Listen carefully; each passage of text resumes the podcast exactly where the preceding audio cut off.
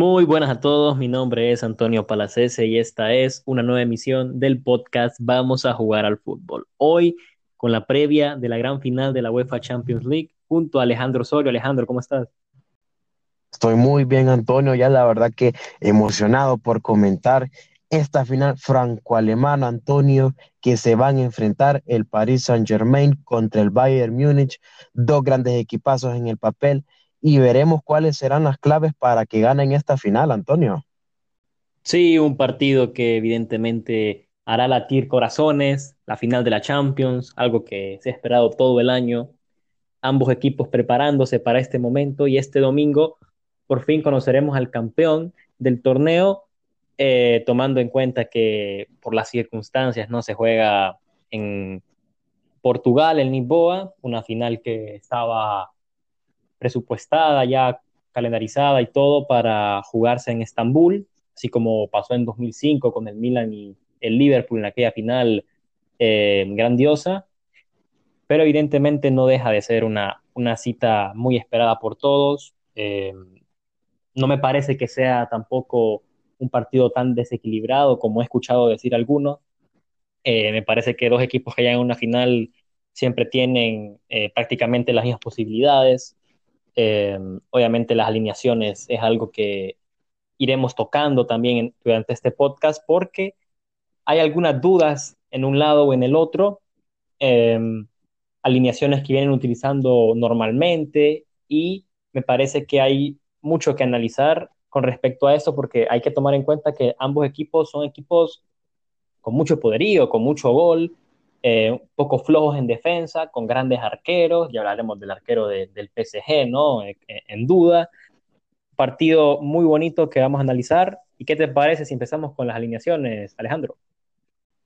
Claro, Antonio, para mí un partido que el PSG va a sacar con un 4-3-3 que lo venimos viendo toda la temporada más que todo en el arco vamos a tener una duda y es que es Keylor Navas, el cual el portero Tico se ha lesionado en los partidos de cuarto de final contra el Atalanta. Recordemos que no jugó semifinales por la misma lesión y entonces miraremos si puede estar o no está en duda y sinceramente si va, si va a estar, obviamente lo va a poner Tuchel porque en estos partidos ocupas lo mejor de lo mejor, ¿no?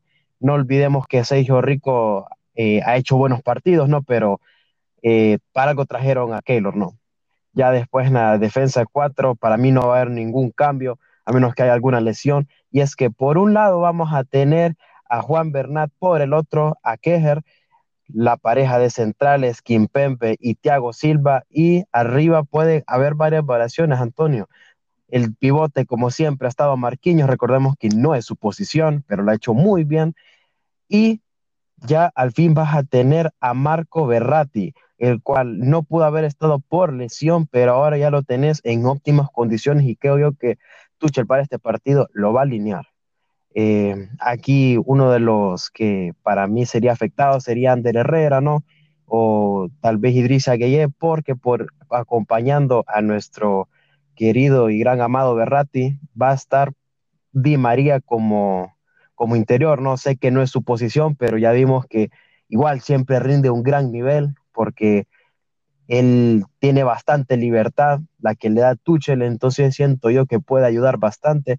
Y los tres de arriba, para mí que va a estar Neymar, Icardi y Mbappé, Antonio, porque obviamente ocupa sacar toda la carne al asador. Y bueno, ya sabemos que esos tres de arriba son un lío, ¿no? Y más con Di María dando pases, para mí que una alineación muy posible, Antonio.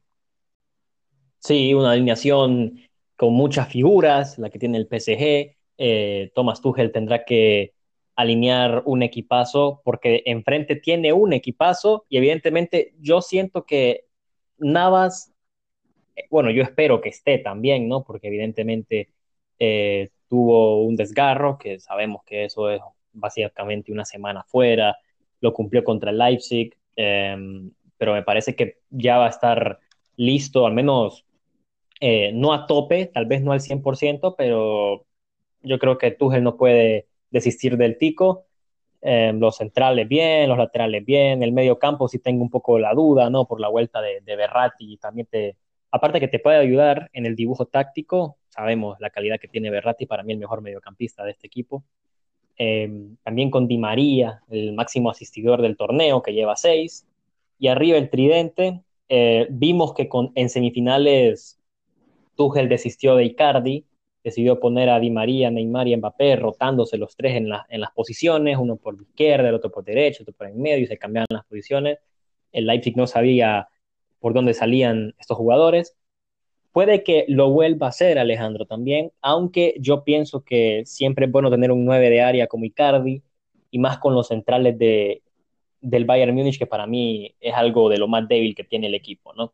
Bueno, la alineación probable eh, del Bayern Múnich, con Neuer en el arco, una línea de cuatro, con Davis, Alaba, Boateng, y aquí, ya con la vuelta de Pavard, eh, me imagino que Hansi Flick pondrá al francés de lateral derecho, porque evidentemente siento yo y cualquiera que ha visto los partidos sabe que al Bayern Múnich le falta marca en la mitad de la cancha, algo que le da Kimmich, que seguramente estará en el doble pivote con León Goretzka, más adelantado Müller, por derecha Navri, por izquierda Iván Perisic, el croata, y arriba el goleador del campeonato con 15 goles, Robert Lewandowski.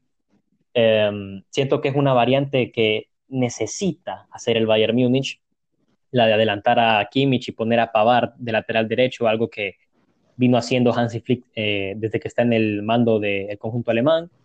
La lesión del francés obligó a Kimmich a jugar de lateral derecho y hacer el doble pivote Hansi Flick con Goretzka y Thiago Alcántara. Un Thiago que estaba más afuera que dentro de este equipo porque seguramente se irá. Muchos dicen que a Liverpool. Entonces, em, con ese doble pivote perdía pierna fuerte en la mitad de la cancha, algo que te da Kimmich, un jugador eh, polivalente que te puede jugar en casi cualquier posición de, del área, casi no juega de portero porque, porque no, pero me parece que sí va a ser muy necesario porque tomando en cuenta lo que tiene el PSG adelante, ¿no? Y no es poca cosa. Un PSG que también sufre en defensa, pero el Bayern también lo hace. Se maquilla porque tenés arriba unas bestias que, que bueno, hay un dato, Alejandro, y es que el Bayern Múnich es el equipo que más lanzamientos a puerta por partido ha hecho en esa Champions League, con 10 tiros al arco. Obviamente, eh, una estadística que también se ha, eh, digámoslo así, cambiado un poco por el, el, 8 a 2 en cuartos de final contra el Barcelona, también te da muchos puntos ahí a favor, pero evidentemente es un equipo que le gusta disparar, que le gusta meter muchos goles, pero no hay que dejar afuera lo endebles que son en defensa, los dos equipos, ojo. Claro, Antonio, eh, dos equipos que para mí lo fundamental ha sido su delantera, ¿no? Creo que es lo que, lo que más sale a, relucir cuando hablamos de estas dos grandes plantillas. O sea, tenemos un Robert Lewandowski encendido con 15 goles, eh, también un Serge Gnabry que, si no me equivoco, lleva nueve goles y han sido la pareja, bueno, la dupla, se le podría decir, goleadora de esta campaña que literalmente lleva 26 goles, algo fenomenal, ¿no?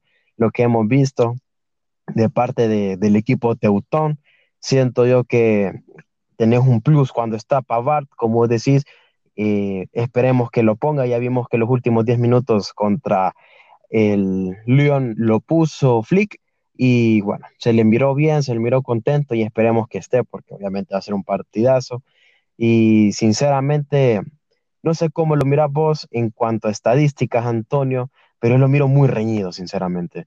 No miro un ganador muy fijo que digamos, para mí esto está 50-50, para mí no puede haber, o sea, siento yo que si vamos a ver goles, los vamos a ver por montones, porque combinando excelentes delanteras y, bueno, eh, digamos que unas defensas eh, no tan buenas, ¿no? O sea, no son malas, pero obviamente lo que sale a relucir es la delantera. Eh, miraremos un partido con muchos goles. Para mí, la, más que todo, la creación del juego y quien tenga la pelota va a ser el que gane, obviamente, ¿no? Eh, dos equipos que les encanta tener el balón y miraremos, pero para mí que esta Champions, por lo que sí ha, significado y por los jugadores que hay en ambos equipos, eh, yo le voy al PSG, ¿no? Yo creo que puede haber un 3-2 o incluso hasta más goles, ¿no? Si no me equivocaría, si se abre muy rápido el, marcador. Eh, para mí lo va a ganar el PSG, Antonio. No sé cómo lo miras. Válido, válido el comentario. Evidentemente es un partido parejo, como lo decíamos antes, es una final. Aquí nadie es mucho más favorito que el otro. Sin embargo, yo le daría un tal vez un 55-45 a favor del Bayern, ¿no? Por lo que viene demostrando y por los datos también estadísticos que dominen todo en esta Champions League. Recordemos que ambos equipos, el que gane será un equipo más ganando un triplete. Puede ser la segunda vez para el Bayern Múnich, ya lo consiguió en 2013 con Jupp Heynckes, y puede ser la primera para el Paris Saint-Germain, un proyecto multimillonario que evidentemente necesita y mucho eh, ganar esta Champions League para tener más credibilidad a nivel mundial, también en Europa, porque obviamente el PSG se ha denominado grande en los últimos años por eh, el capital que le han invertido a este equipo, evidentemente estrellas como Neymar, Di María, Mbappé, no, no son nada baratas ¿no? de traer. Y bueno, por otro lado el Bayern Múnich, que es un equipo que cuando gasta, no gasta caro, de hecho, eh, para la siguiente campaña ya tienen asegurado el fichaje del Leroy Sané y no costó más de 40 millones. gran extremo alemán, 24 años. O sea, el equipo alemán sabe fichar y ficha bien. No digo que el PSG no lo haga, pero evidentemente le cuestan más conseguir figuras al conjunto francés. Un partido que miraremos el domingo, em, donde yo siento que el Bayern Munich tendrá la pelota. Eh, le gusta jugar a Flick con, con el esférico, jugadores que lo saben hacer. Eh, miro más a un PSG un poquito replegado, no digo que metido en su área, eh, pero buscando más ese contragolpe, ¿no? Buscando lo que puede hacer Di María en velocidad, Mbappé en velocidad, Neymar en velocidad.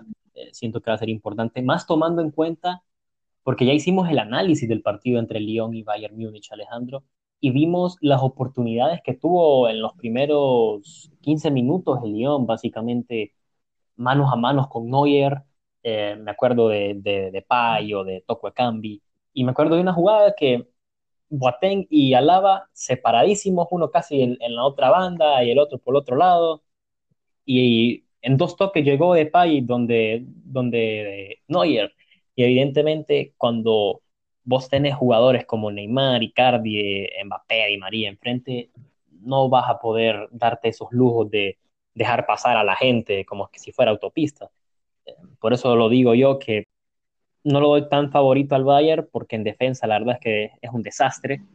Eh, si no es por Neuer, este equipo honestamente no sé dónde estaría. Eh, y también por los goles de Lewandowski, ¿no? Pero yo me refiero más en, defensa. También lo de Navas, que Navas me parece importantísimo, Alejandro, porque si no juega el Tico, eh, el PSG pierde al arquero menos batido casi de la, de la campaña europea eh, y también el PSG es el equipo que más vallas invictas tiene en el torneo, tomando en cuenta que ha jugado Rico y Navas, ¿verdad? Los dos. En el Bayern Múnich está el portero menos batido, Neuer con cinco. O sea, defensas no muy. Eh, con mucha seguridad a la hora de, entrar al campo, pero con porterazos, ¿no? De un lado y del otro. Yo voy como favorito al Bayern, eh, aparte porque me parece que este equipo no flaquea, ¿no? este equipo lo hemos visto a lo largo de la temporada y mantiene un ritmo competitivo y no baja de ahí. Aparte que es un equipo que te hace como cuatro goles por, partido, ¿me entendés? O sea, yo lo veo con muchos goles este partido. No sé si un 3 a 2 puede ser una, buena cifra de goles. Siento que este partido se va a, a decidir en 90 minutos, no lo veo yo yéndose a la largue. Siento que es un partido que es de matar o morir. Y también siento que en los primeros minutos miraremos un gol, porque ya lo hemos visto y siento que puede ser del PSG, Alejandro. Ojo a lo que digo. Bueno, ya escuchamos las declaraciones de Antonio. Ojalá no, después no vayan los fans del, del, del Bayern Múnich con antorchas a tu casa, porque créeme que sinceramente eh, vos dirías que sí, o sea, pueden meter su gol y todo, pero recordemos que ellos tampoco se achican cuando les meten un gol.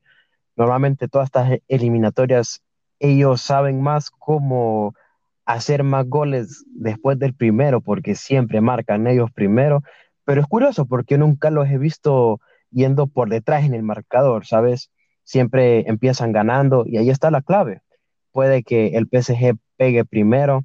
Recordemos que el PSG es un equipo rápido, no dinámico, y puedes tener mucho a Neuer en el arco, pero esa dupla de centrales a mí en, total no me convence. Recordemos que Álava es lateral, convertido a central por la lesión de Zule. No lo ha hecho mal, pero recordemos que cuando un jugador no está en su posición, no es como que flaquea, pero se le nota las carencias, ¿no? Es un jugador muy rápido, mientras que Boateng es más tosco, más rústico, y no sé cómo, cómo llevaría, ¿no? Las marcas de Mbappé y Neymar dribladores a más no morir. Y bueno, ya vimos cómo es él con los driblings, que no se iban muy bien.